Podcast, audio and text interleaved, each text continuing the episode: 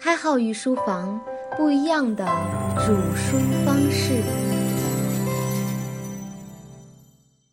上节我们简单的阐述了一下承诺和威胁的特征，如果有遗忘的伙伴，请重新听取上节的节目。本节我们来说说如何让你的威胁和承诺变得行之可信，甚至产生收益的行为。一讲这样的话题，估计有人就会兴奋了，谁都喜欢讨巧的行为。尤其这种短时间以内能获得大规模收益的方法论，更是大家热衷的话题。先别着急，听开号讲完，然后我会用毁三观的陈词来浇灭大家的希望的。这就是开号御术方一贯的作风，告诉你一个可以触碰的未来，然后告诉你你个子还不够高，再努力努力吧。民国时期，民国政府推行新生活运动，整顿机关作风是其中最重要的一项内容。看过抗战电视剧，包括描写解放战争时期的电视剧，都知道国民军队的很多高级官员有些不太好的行为作风，比如打个麻将啦，去个歌厅啦，司空见惯了啊。不在机关上班也是很正常的行为。民国政府首脑蒋介石为此很头疼，他没办法去每一个机关亲自检查，时间成本对不上嘛。于是他想出了打电话查考勤的办法。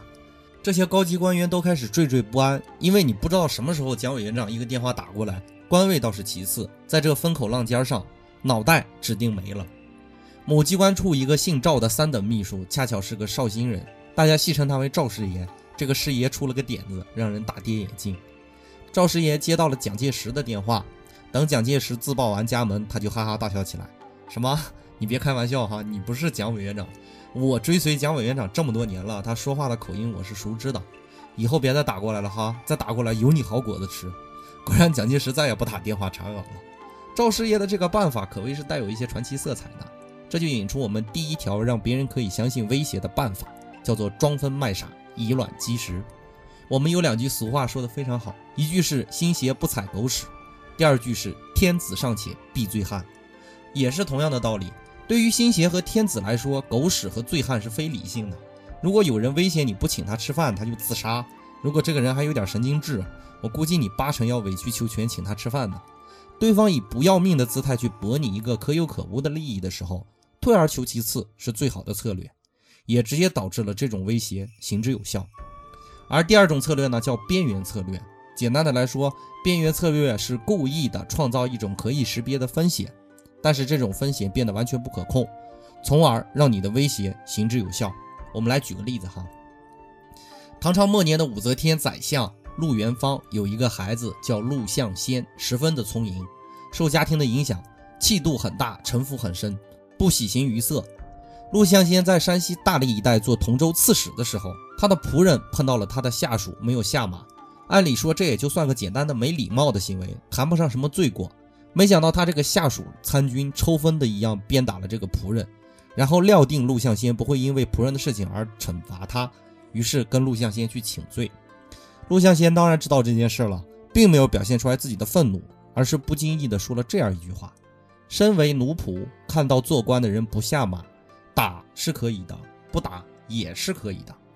做官的打了上司的家仆，罢官是可以的，不罢官也是可以的。说罢，他也不搭理这个参军，自顾自地翻开一本书看了起来。这位参军一言不发，灰溜溜地走了。从此以后，这位参军收敛了很多。第二条边缘策略告诉我们，把威胁缓和下来，然后变成一种可能发生的事情，也能起到足够威吓的作用，避免对方产生极端的背叛行为，从而牵制住对手。如果结合之前的博弈论的内容来看，不急于一个结果，而是把对方陷入到一种重复博弈的环境下。反倒会降低彼此的成本，最后达成双赢。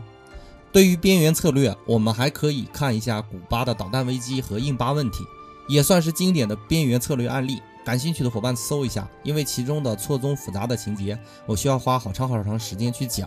以后如果我们有机会讲专题的时候，我再系统的说。又许了一些内容哈，我这坑挖的实在太勤了一点。不过话说回来了，如果站在博弈论的角度来看，挖坑属于强制性的承诺。我表示我可以讲，要求大家坚持收听我的节目。我这样说有没有一点耍流氓的味道？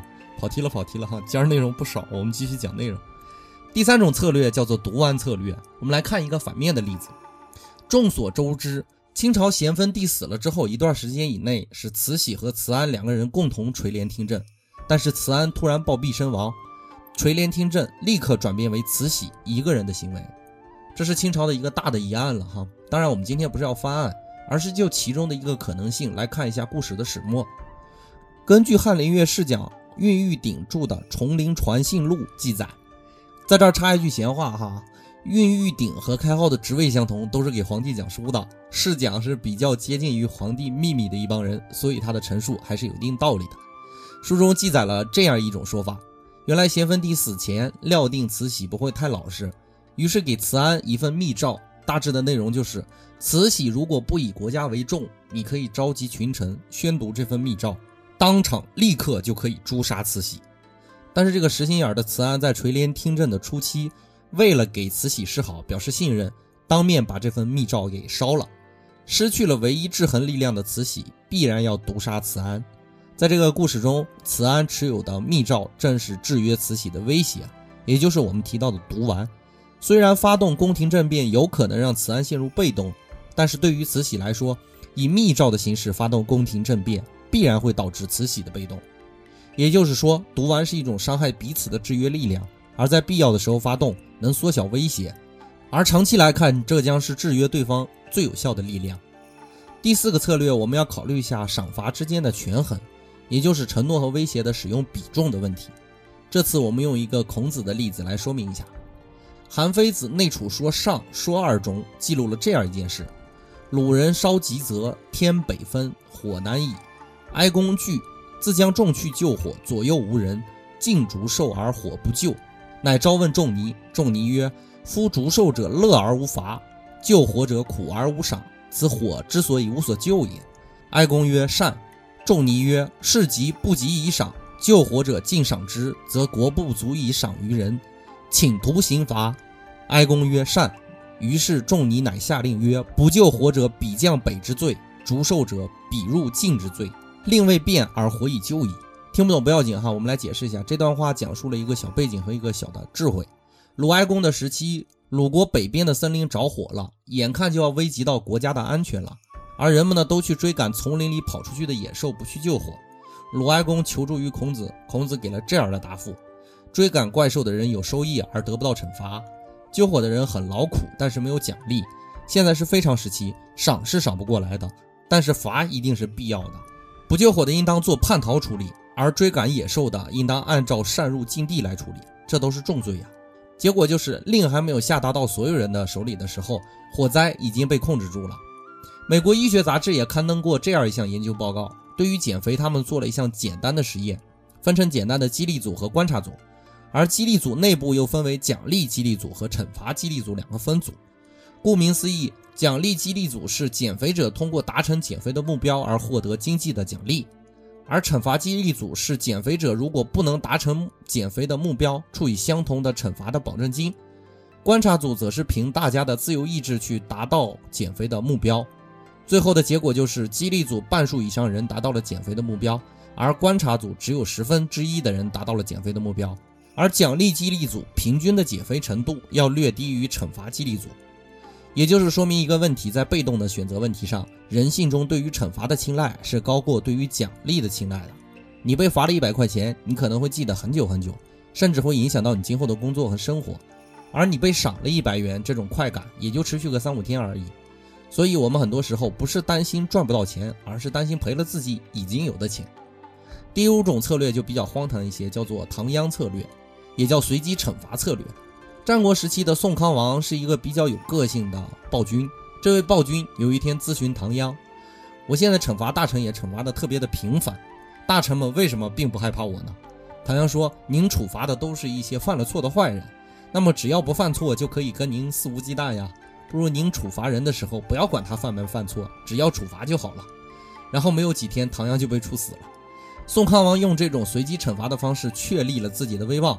我们也可以用序号策略完善一下这一策略，并不需要真的惩罚，也能达到让大家幸福的可能。那就是宋康王为这些大臣们编号，按照职位从高到低数字递增的方式，然后给这些大臣们编号。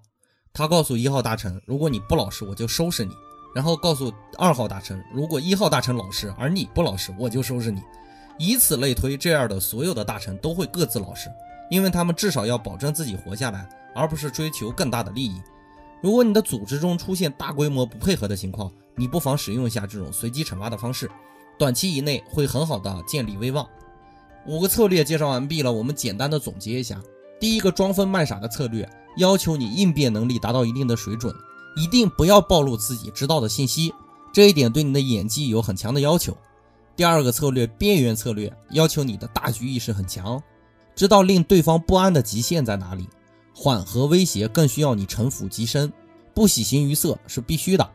而第三个策略，读完策略，要求你善于扮猪吃老虎，而且要求你能力极强。必须获得一种可以制约敌人的资源或者优势。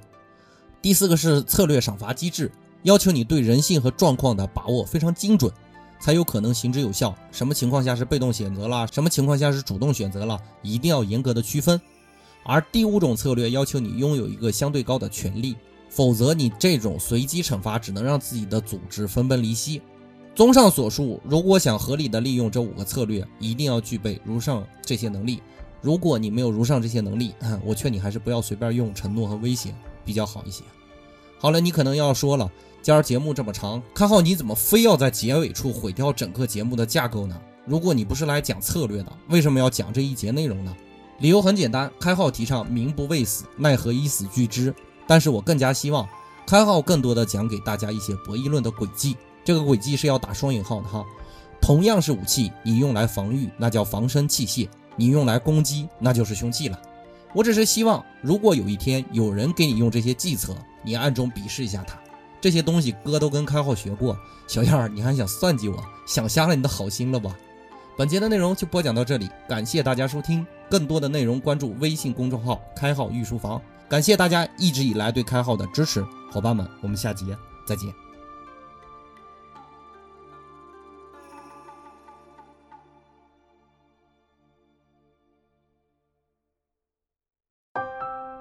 开号御书房，不一样的煮书方式。